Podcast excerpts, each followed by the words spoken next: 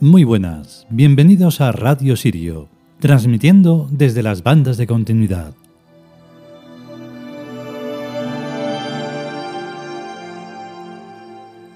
Bueno, pues hoy es el último día de este año ciclo llamado 2019. Para nosotros no, eh, se le llama de otra forma. Eh, tampoco se acaba el año, pero bueno, mm, como se puede ver lógicamente es diciembre y es el mes décimo, pero tampoco importa.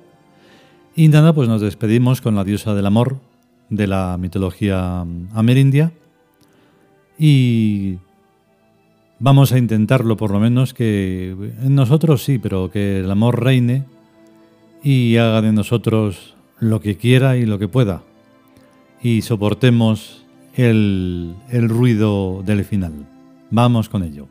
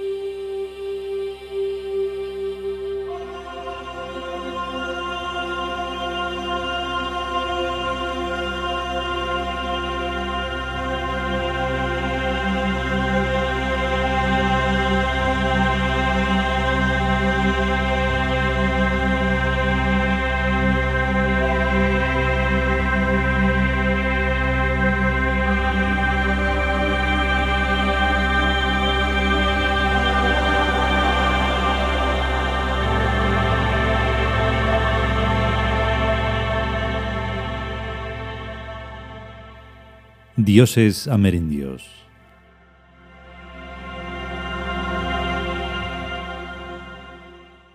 Ixcuina.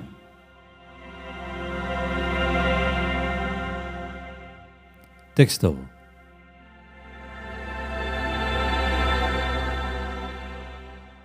En el panteón azteca, mujer hermosa, la Venus mexicana, conocida también como Tlazolteotl, una de las diosas de la fertilidad, también de los placeres nacidos del amor puro y honesto, así como de la confesión y perdón de culpas.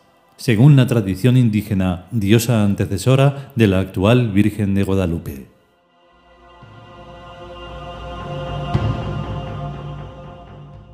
Comentario.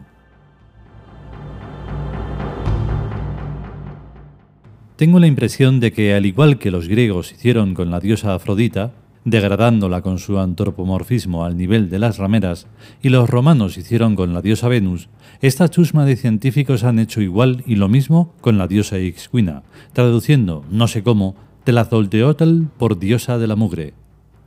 El sacramento de la confesión existía en el imperio Mexicatl, desde muchísimo antes de que llegaran los cristianos con sus confesores comedores de mierda, pues confesar pecadores es lo que hacía la diosa Tlazolteotl o Ixcuina y absolverles de sus pecados. No sé si merece la pena reinsistir en ello, pero debe quedar muy clara para cualquier persona inteligente la diferencia entre amor y sexo. Hacer sexo es un acto fisiológico. Amar es un acto psíquico. Quienes no perciben esta diferencia reducen el amor a una simple relación corporal, que en todos los casos no tiene nada de superior ni de meritorio, sino que está al nivel de lo que se hace en el servicio de un cuarto de baño. Gracias al indio Juan Diego, la diosa Ixcuina Tlazolteotl dejó de ser blasfemada al convertirla en Virgen de Guadalupe y devolverle su rango de Gran Señora de México. Fue una buena jugada.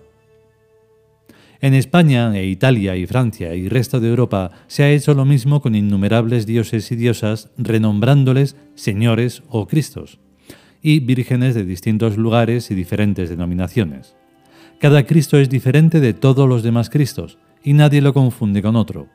Y cada virgen no tiene nada que ver con todas las demás vírgenes, y nadie la confunde con otra. Llamar vírgenes a las diosas y llamar señores o cristos a los dioses en nada cambia la función que realizan desde antes del cristianismo. Pues a nadie se le ocurre decir que el Señor del Gran Poder nació en Palestina, ni que la Virgen de los Reyes es la madre del Señor del Gran Poder. Pero en todos los casos, esos cambalaches solo sirven para mantener en una especie de orden muy tonto a los paletos monoteístas que les da igual 8 que 80.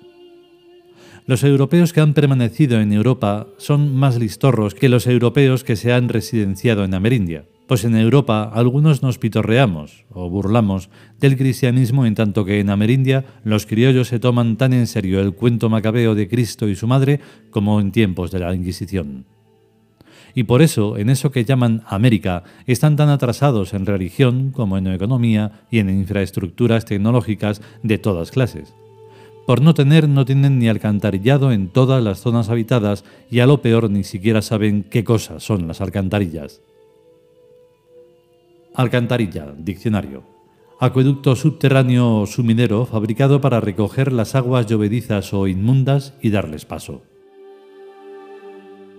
Estoy totalmente seguro de que si los españoles no hubieran descubierto ni invadido a los imperios amerindios y estos se hubieran desarrollado a su aire durante cinco siglos más, a estas alturas serían la más alta civilización del planeta y a la altura por lo menos de la civilización china comunista, que de comunista y marxista tiene lo que yo. O sea, nada. En esta reencarnación soy español pero siento vergüenza ajena del comportamiento de los españoles cristianos en toda Amerindia, desde los territorios al norte de Mexicatl y de Mayania hasta Incaña y Araucania. Seguro que los criollos no han permitido que exista un mapa político con los nombres de los países amerindios a los que solo se les menciona con el nombre de sus indios, aztecas, mayas, incas, araucanos, etc. Me hace una gracia cuando los criollos mencionan la minoría indígena como si fueran unas docenillas de indios, cuando si se les contara se vería que son la gran mayoría de la gente. Y no me estoy refiriendo a las razas, pues no soy racista ni xenófobo y sé que en todas las razas hay gentes honestas e inteligentes, sino a las culturas, a la cristiana y a la politeísta amerindia. La cultura cristiana es invasora en aquel continente, mientras que la cultura amerindia está en su hogar. A España y a Europa están llegando personas de todas las razas y culturas del mundo, y algunos vienen hasta a trabajar y no a saquear nuestros templos ni nuestros palacios, ni a robarnos el oro y la plata y las piedras preciosas, como hicieron en América los cristianos españoles, portugueses, ingleses y europeos en general, en el nombre de Cristo. Si es verdad lo de por sus frutos los conoceréis, es muy evidente que los frutos de Jesucristo y del cristianismo son los ladrones y torturadores y asesinos de la religión del amor, como los cristianos la llaman. Los dioses son responsables del bien y del mal que hagan sus creyentes y misioneros, por lo cual Jesucristo merece el mismo desprecio que sus canallas cristianos por lo que hicieron con la civilización amerindia y siguen haciendo en Irak y Afganistán, o sea, destruir, masacrar y robar.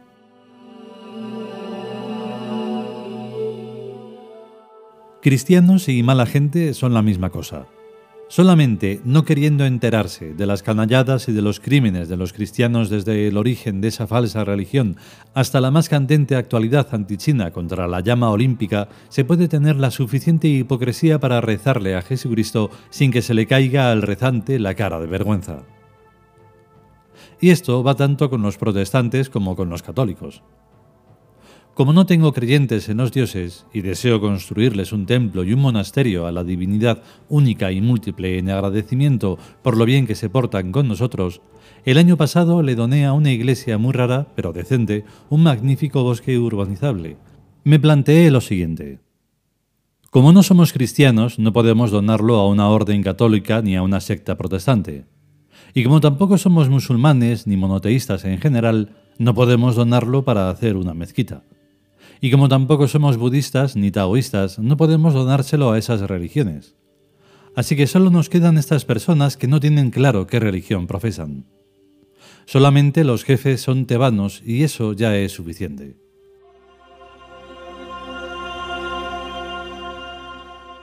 Mi muy amada diosa Ixcuina del Zolteotl, tú ves mi corazón hasta lo más profundo y conoces mi anhelo de ofreceros un templo y un monasterio a los dioses y diosas.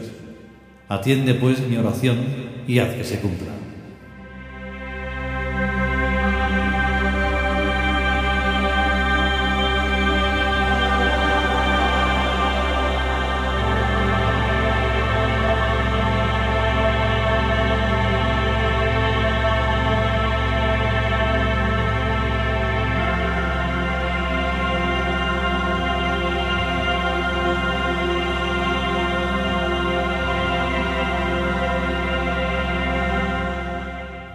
Y hasta aquí el capítulo dedicado a Ixquina.